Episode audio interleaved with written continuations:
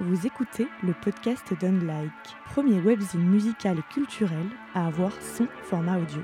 Je m'appelle Alexandra et j'aime passionnément les artistes et artisans de la musique auxquels je tends mon micro. Bienvenue et bonne écoute sur Unlike. Dans l'épisode que vous vous apprêtez à écouter, je discute avec Marion et Praha est le nom d'artiste qu'elle s'est choisi. Praha comme Prague, la capitale européenne. C'est le nom de la rue où elle a grandi, rue de Prague. J'ai toujours été convaincue que les endroits, villes, pays, régions où on grandit s'infusent en nous et influencent notre être et notre création. Marion, elle, a grandi avec la musique que ses parents lui ont fait écouter. Elle a grandi avec une guitare entre les mains et sa voix qu'elle a apprivoisée les années durant. Elle explique très simplement comment la confiance et l'assurance gagnée avec le temps, l'expérience et sa rencontre amoureuse ont ensemble contribué à son évolution musicale du guitare-voix folk à de la pop. Je lui ai demandé quelque chose de pas évident, faire une rétrospective sur son parcours artistique, prendre une forme de recul que les années n'ont pas encore permis, tant tout ceci est frais. À cette occasion, elle me parle du poids de la timidité et du regard des autres, de la difficulté d'assumer de vouloir vivre de la musique et de tout miser sur soi. On parle de l'importance de se contraindre au travail et plus précisément de la façon dont elle travaille, épaulée par son producteur et compagnon Teamsters. Bonne écoute de ce nouvel entretien.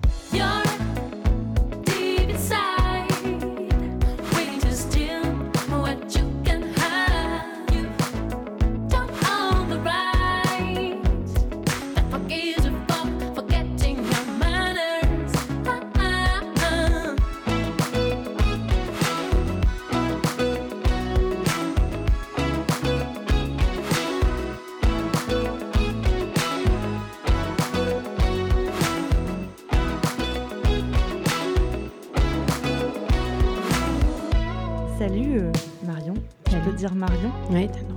Pra, tu dis Pra toi Je dis Pra. Pra, Ouais. Pra, c'est comme Prague, une C'est petite ça. référence. Ça fait bizarre parce que comme on s'est parlé avant, on est genre... C'est vrai qu'on se rencontre comme Voilà. ça.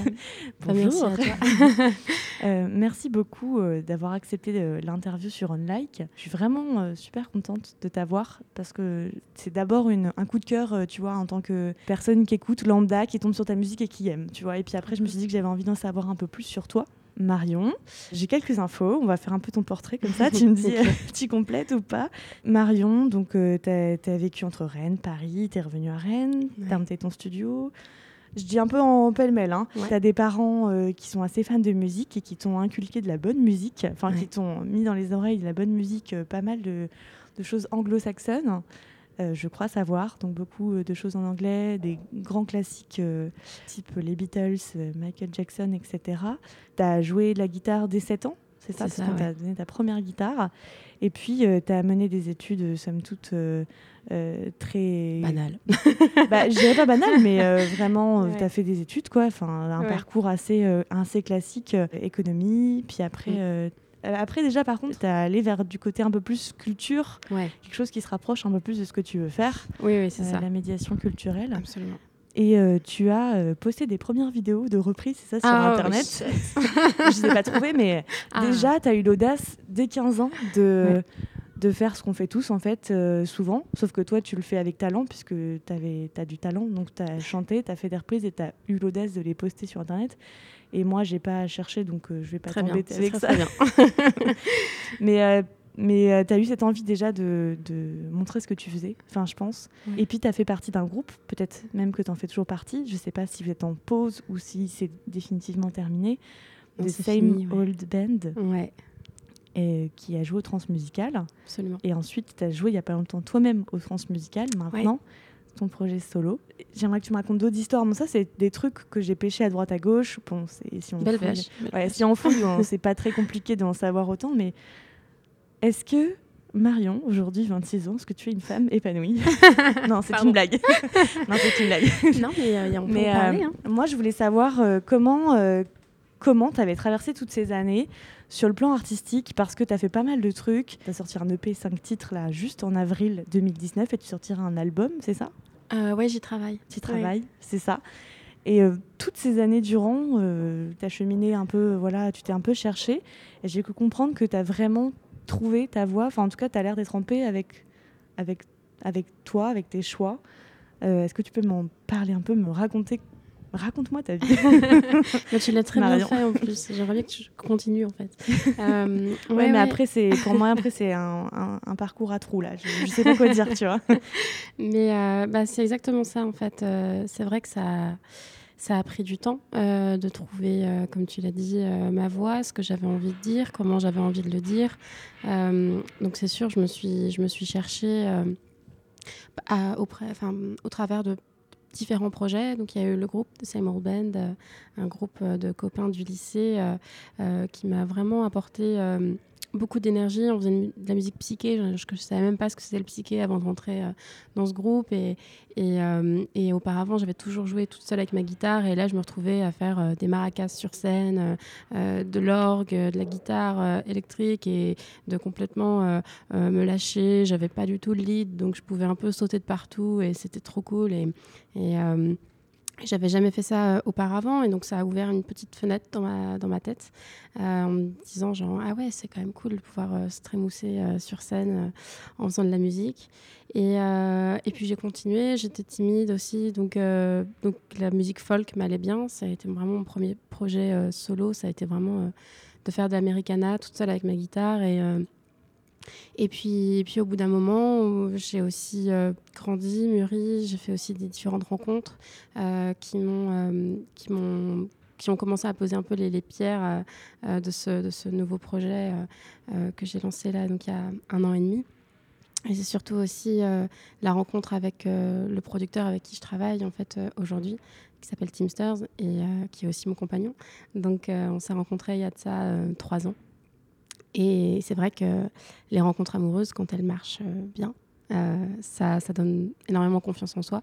Je me suis vraiment euh, découverte en fait aussi au travers de, cet amour en fait. Et, et j'ai appris à, à assumer qui j'étais et tout ce que je pensais être des défauts. cette personne m'a aussi m'a aussi montré qu'en fait c'était mes qualités. Et donc toutes les moindres petites envies que j'avais pu avoir dans ma tête euh, auparavant. Là, je me suis dit, ok, il faut que j'y aille en fait, faut que faut que j'ose en fait euh, vraiment faire tout ce que j'ai envie de faire. Et, vraiment je me suis dit que c'était comme ça que je pourrais enfin être euh, épanouie.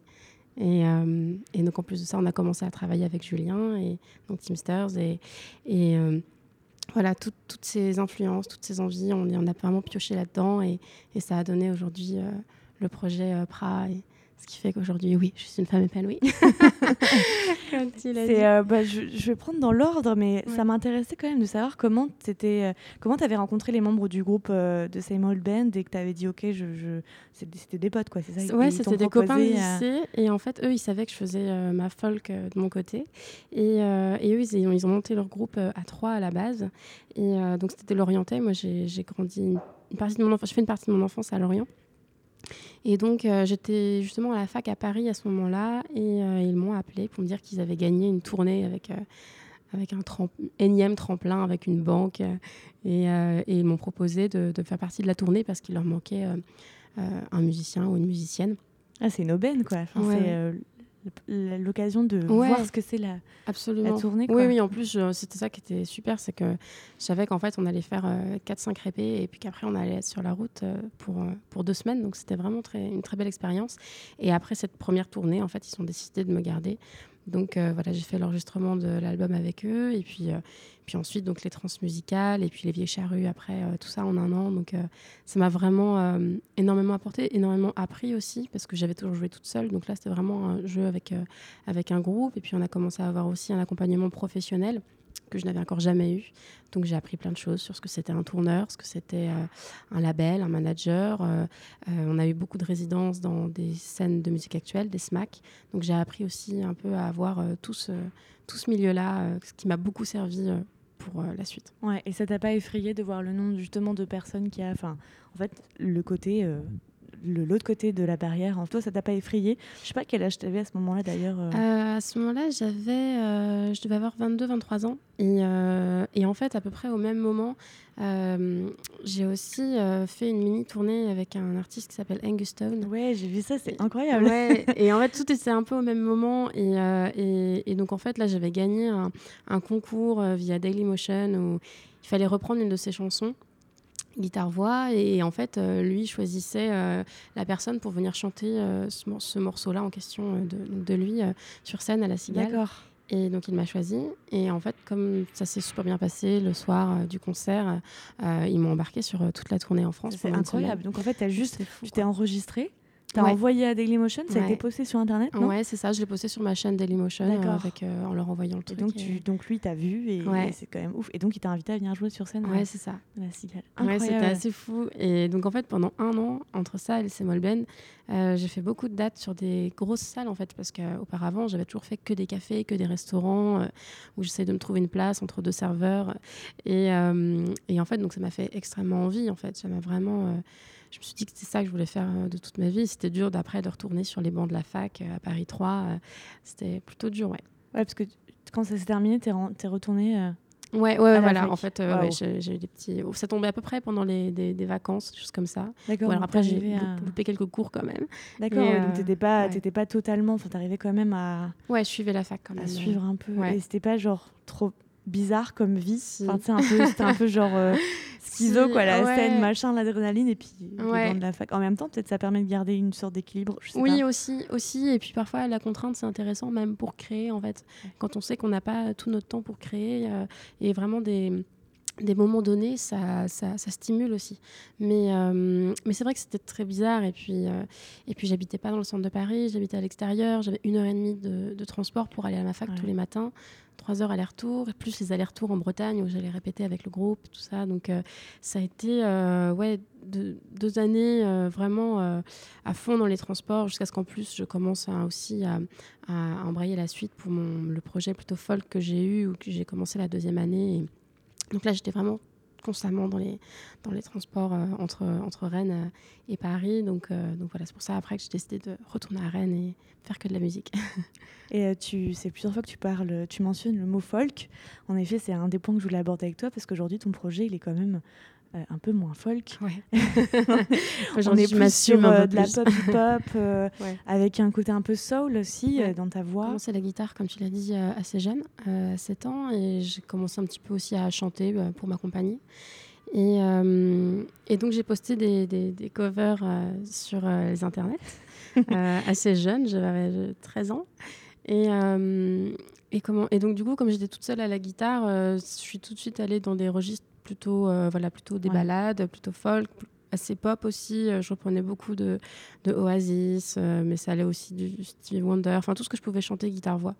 Donc, quand j'ai commencé à composer mes chansons, c'était tout de suite un peu, enfin voilà, du coup des balades euh, euh, et puis de l'héritage folk que ma mère aussi euh, m'a transmis, donc Jackson Brown, James Taylor, des, des vieux folkeux américains de la côte ouest. Et, et puis j'étais j'étais assez assez timide, donc en fait je voulais pas trop pousser ma voix, j'étais plutôt dans le texte, j'avais besoin de raconter des choses, et sauf que j'extériorisais pas grand chose à l'époque, pas beaucoup plus maintenant, mais un petit peu plus. Et donc donc tout, tout ce que j'avais besoin de dire, je le passais dans mes, dans mes chansons. Et, et donc voilà, j'avais plutôt des chansons assez, assez douces, assez tristes. et je me cachais derrière mon chapeau. Et, et puis voilà, et puis au fur et à mesure, c'est quand, euh, c'est quand j'ai pris un peu plus confiance en moi et en ma voix aussi euh, que j'ai commencé à aller chercher plus de, de techniques et, et peut-être un peu plus de soul aussi euh, aujourd'hui. Donc tu dirais que ce, cette évolution dans ton style musical, c'est lié à l'affirmation de toi et ta confiance en toi? Oui, absolument. Ouais, ouais, vraiment, euh, vraiment, je l'ai ressenti. Et puis il y avait comme une, euh, je sais pas. Euh, pourtant, je suis une enfant des années 90 et, et, j'ai grandi en voyant les débuts des Destiny's Child, de, de Rihanna, de tout ça. Mais mais il y avait un truc où, je, je dansais sur leur clip gamine. Je, je, tu vois, il y avait un truc où c'était chaque soirée, quand on en mettait, ça, ça partait, on dansait tous, on chantait. Et il y avait un truc où j'avais, j'avais envie de ça, mais j'osais pas, comme je n'osais pas me l'avouer, en fait, un truc où, euh, non, c'est pas pour moi, c'est pas pour moi, je peux pas, je peux pas autant, euh, autant assumer mon corps, je peux pas autant assumer ma voix, je peux pas autant me lâcher, euh, j'ai pas le droit, quoi. Et donc ça a pris du temps à ce que je me dise. Mais tu pensais que tu n'avais pas le droit parce que, parce que justement, les influences que tu cites, elles sont pas françaises et que du coup, il n'y avait pas d'identification pour toi à une artiste française ou parce que globalement c'était par rapport à toi où tu disais que tu étais trop timide et que tu te sentais pas légitime? Il y a de ça, il y a de ça où c'est vrai que déjà je m'identifiais pas d'artiste français, donc ça c'est très juste. Euh, et puis il y a une part de, timidité et du regard des autres aussi. Déjà, euh, euh, déjà, ça a été dur pour moi de aussi de. Enfin, ça a été dur, ça va, ma vie n'est pas triste, hein, mais, mais je veux dire juste d'assumer de vouloir faire de la musique en fait. Euh, tout, tout, mon entourage, mes amis, elles sont toutes allées dans des écoles euh, supérieures et enfin des études supérieures assez comment assez euh, assez poussé des, grandes écoles. Et, et, moi je me suis toujours retrouvée un petit peu paumée. Je me suis paumée dans mes deux premières années d'études en économie. Ensuite à Paris ça a été compliqué donc euh, avec euh, ces allers-retours pour faire de la musique. Et, et je n'osais pas m'avouer que je voulais faire aussi que de la musique parce que c'est pas c'est pas le chemin traditionnel on va dire et et donc, y il y avait aussi un petit peu ce, truc-là où, où, après, quand je me suis dit, OK, maintenant je fais que ça, il y a un truc où j'avais envie, il y a une niaque euh, qui arrivait aussi un peu. Mais je pense que comme il n'y a pas d'assurance aussi, puis en même temps il y a d'assurance dans rien, mais surtout comme comme c'est un métier, il n'y a pas vraiment pas vraiment d'école pour devenir artiste, euh, chanteur, enfin musicien. Enfin, il y a des cours, mais je veux dire, euh, comme il n'y a pas vraiment d'assurance de réussite, c'est vrai qu'on a des fois du mal à, à se jeter les deux pieds dans, le, dans le truc et on est un peu. on mise tout sur soi en fait. Et donc c'est ça qui parfois peut ne pas être euh, toujours euh, facile. Et euh, à partir du moment où on fait le choix, ok, là, je, je, mise tout sur moi, bah, je, je décide d'y aller à 300% et de, de, tout donner et de donner le meilleur de moi. Et, et, je pense que justement, cet aspect, aspect plutôt folk, c'était pas encore ce que je pouvais faire de mieux. En fait, j'ai ressenti ça aussi. Du coup, j'avais envie de pousser ma voix là où je l'avais jamais poussé, de pousser la composition, pousser les mélodies. Et, et, et quand j'ai vraiment voulu y aller à fond, c'est ça qui en est ressorti en tout cas. C'est ce que je fais aujourd'hui. À quel moment tu t'es découvert ta voix? Alors, euh, c'est une bonne question. Euh, je... Alors, je chante depuis, depuis longtemps. Euh, j'ai comment j'ai fait un petit peu de chant lyrique quand j'avais 15 ans et j'ai surtout fait 3 ans de chorale gospel. Donc, ça, c'était entre 15 et 18, ah, C'est peut-être ça qu'on. Il y a des traces de ça, je pense. Euh, ouais, ça m'a beaucoup, beaucoup, appris, surtout euh, en termes d'harmonie, euh, d'harmonisation. je retiens beaucoup de, de ce que j'ai pu apprendre en chorale. Et, et donc, j'ai commencé à découvrir là. Et puis, et puis je pense que c'est dans, dans toutes les dernières compositions, vraiment, où comment depuis que je travaille euh, sous mon nom Praha, en fait, euh, et, toutes les dernières compositions depuis ces trois dernières années, euh, où j'ai vraiment essayé d'aller chercher, chercher des choses que je n'avais jamais tenté avant. Et je crois que c'est depuis un peu ces moments-là. C'est vrai. Tout est arrivé un peu en même avant, temps. Avant, tu avais quand même conscience de, d'avoir, de, chanter bien. Enfin, tu vois, des fois, on a honte, on se dit, il y a des personnes qui disent, ouais, je chante super mal. Et quand tu chantes, en effet, c'est pas super bah, juste. en fait, euh, je savais que je chantais juste, euh, mais en fait, j'avais un peu l'impression d'être un, un package. Je sais pas comment dire. Euh, de dire, genre, j'étais pas dissociable de ma guitare, en fait. ah oui, d'accord. J'arrivais, j'étais un guitare-voix, en fait. J'étais pas une voix. Et, et aujourd'hui, j'essaie de plus assumer ma voix, même sur scène. Je n'ai plus beaucoup les guitares et il y a une guitariste qui joue avec moi et qui prend ce rôle-là. Mais, mais aujourd'hui, j'essaie justement aussi d'affirmer et, cette voix-là, mais que je n'aurais jamais osé avant. Avant, chanter sans guitare, c'était pas, c'était pas possible. Tu peut-être un petit peu euh, démunie. Ouais, ouais. c'est pas l'habitude d'avoir la, la guitare. Et qui t'a mis la guitare entre les mains? C'était tes parents? Euh, Alors, je me la suis mise toute seule parce que mon père, euh, mon père jouait de la guitare et ça m'a toujours attiré. Il y en avait toujours une qui traînait à la maison et donc il a commencé à m'apprendre des, des petits riffs comme ça quand j'étais toute petite. Et puis, euh, et puis après, au bout d'un an, quand j'ai, je les ai harcelés pour avoir des cours, euh, ils m'ont donné des cours. Enfin, voilà, on, a, on a payé un prof et j'ai eu des, des, cours de guitare euh, assez, assez vite. Mais, mais voilà, mais ça a été, ouais, ça a été une volonté de ma part.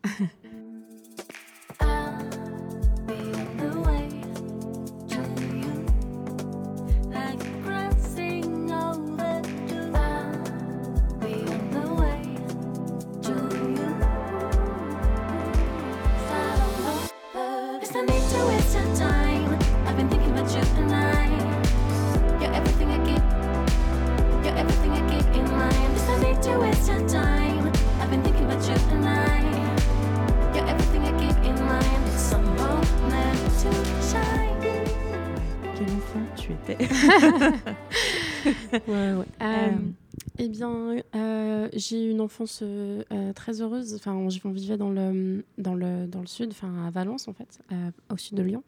Et, et pour moi, c'est oui, c'est souvent, je dis souvent que c'est un peu le berceau là où mon éducation musicale s'est faite, vraiment, mmh. j'ai ces souvenirs où voilà, on vivait dans un appartement, dans un quartier assez populaire et et les portes étaient tout le temps ouvertes dans l'appartement. Et le salon, c'était la musique euh, de mes parents. Donc, euh, euh, il y avait à la fois donc, la folk et la pop anglaise, euh, le, rock anglais aussi euh, du côté de mon père, euh, et puis toute la soul américaine.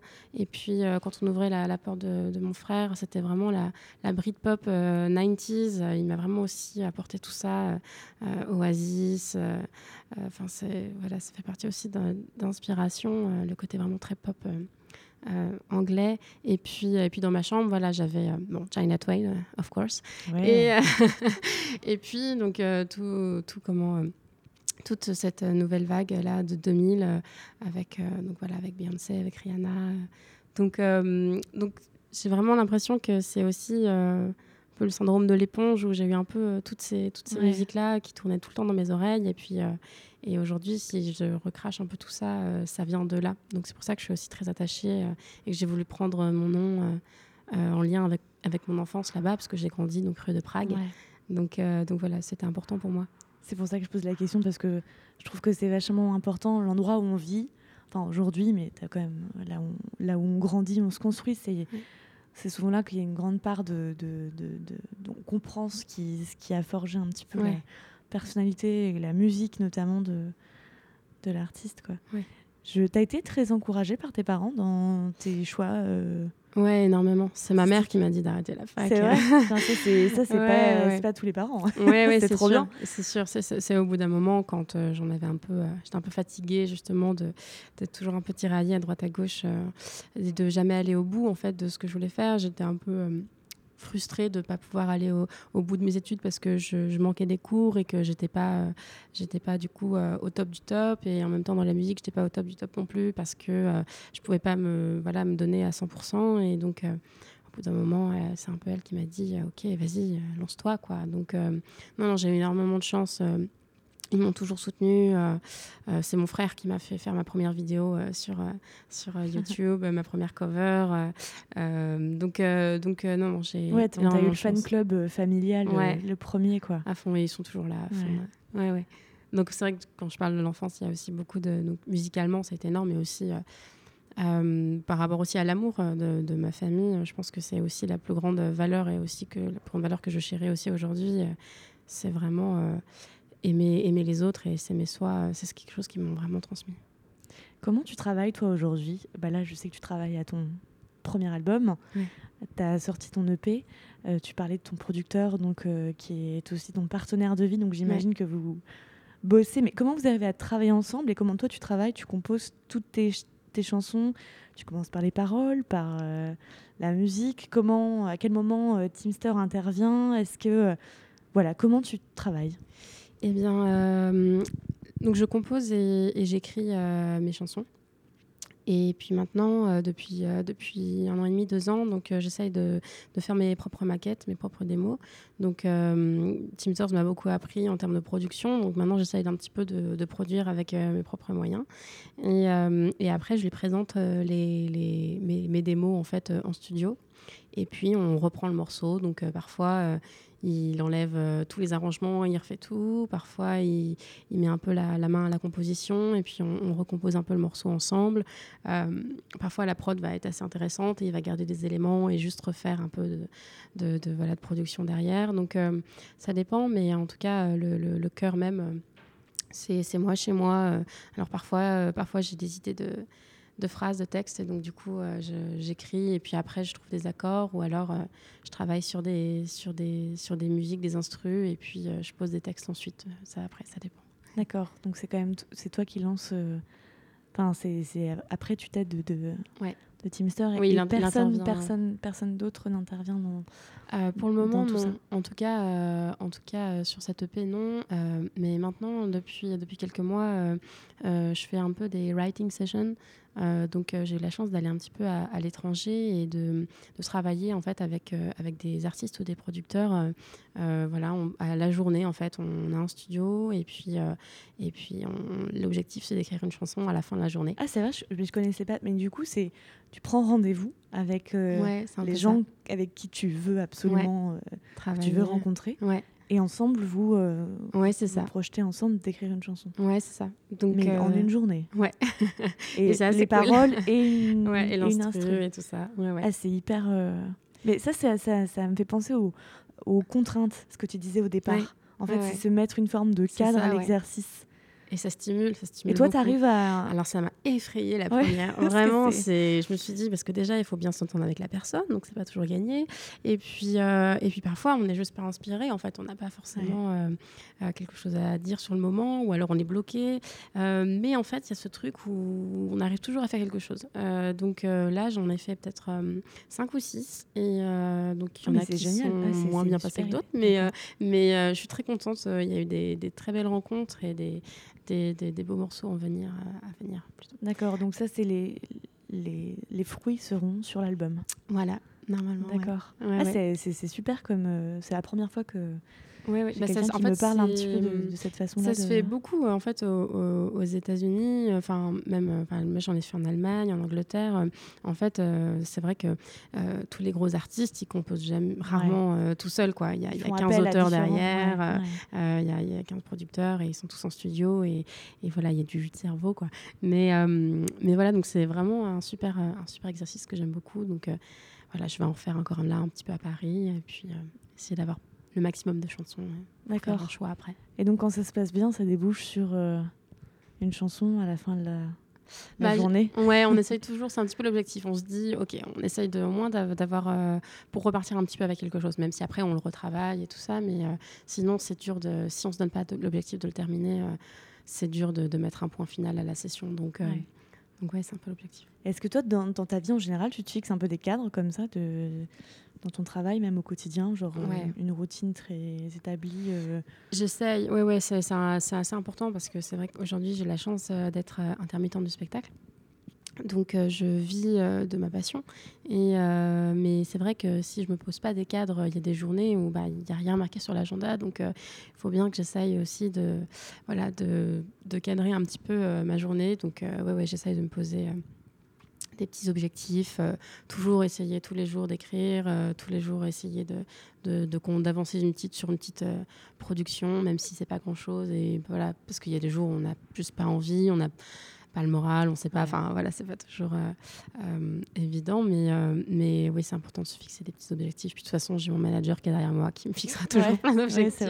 oui, mais en fait, d'être entouré, ça permet de pas trop se relâcher aussi. Oui, c'est sûr. quelque sorte. Sûr. Ouais, ouais. Puis de toute façon, enfin, depuis, depuis le mois de septembre, j'ai de la chance d'avoir un, un, emploi du temps plutôt soutenu. Donc, donc là, ça commence à se ralentir, donc c'est un peu bizarre.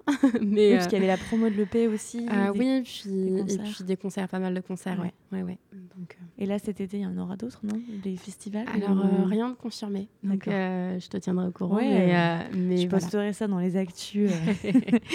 et tu parlais de l'intermittence. Il y a quelque chose que je voulais aborder aussi, qui est assez intéressant. C'est des prix des prix ou des sélections dans lesquelles tu, tu, tu, as été ou tu es actuellement, comme le FAIR par exemple, qui est le dispositif de soutien aux artistes. Euh, ouais, il y avait Voyou aussi, je crois que c'était cette année dedans. Euh, et plein d'autres artistes.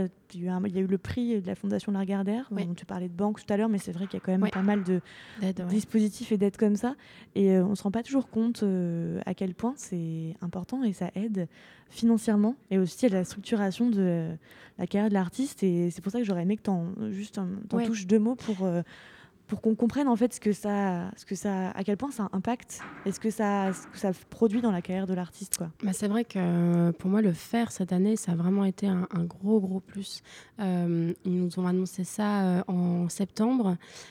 C'était pile voilà au moment où on savait pas trop comment ça allait, ça allait évoluer.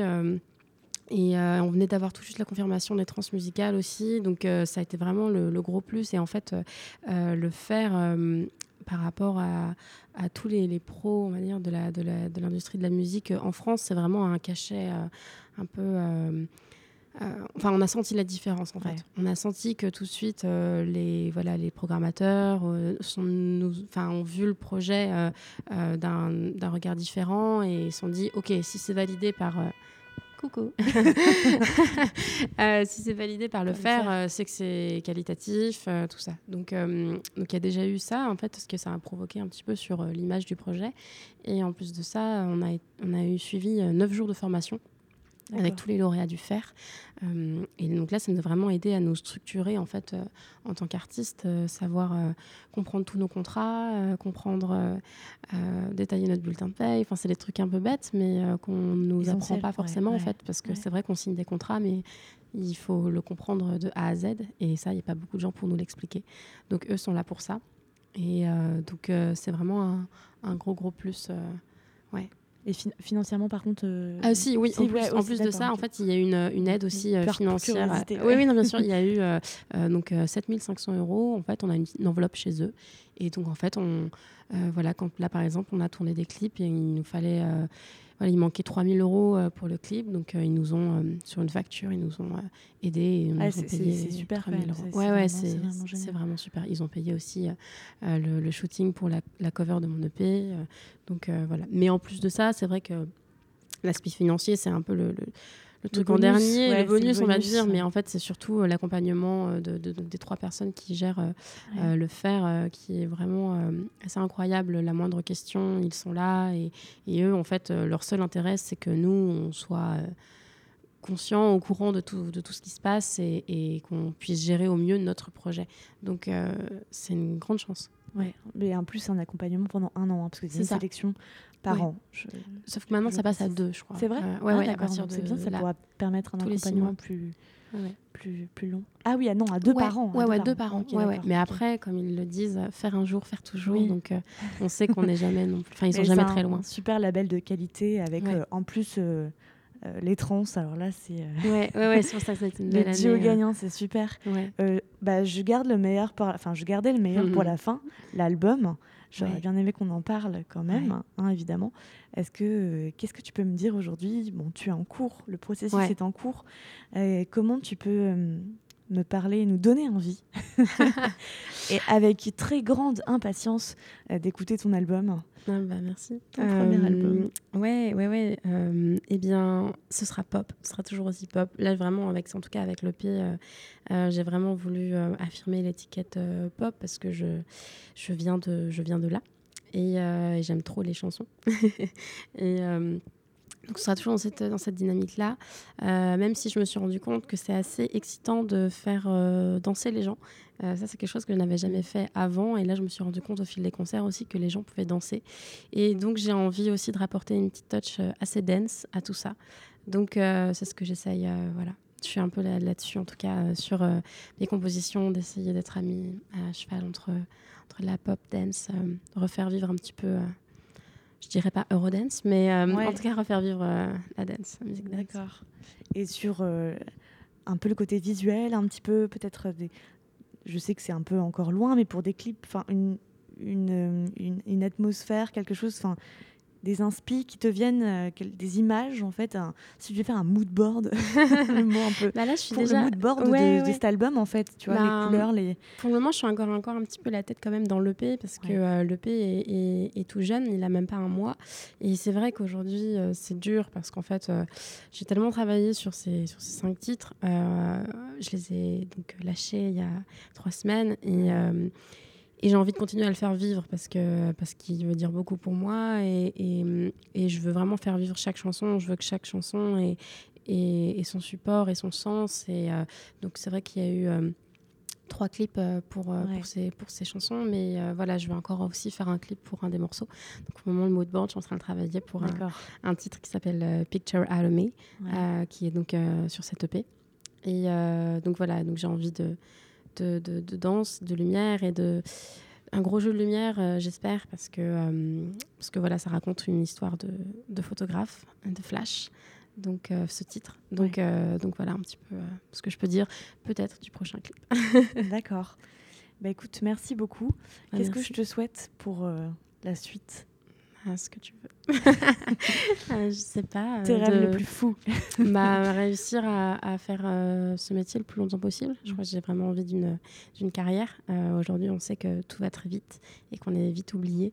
C'est un petit peu, je pense, la, la hantise de beaucoup d'artistes. Et voilà, j'espère j'espère vous embêter pendant longtemps. Ouais, super.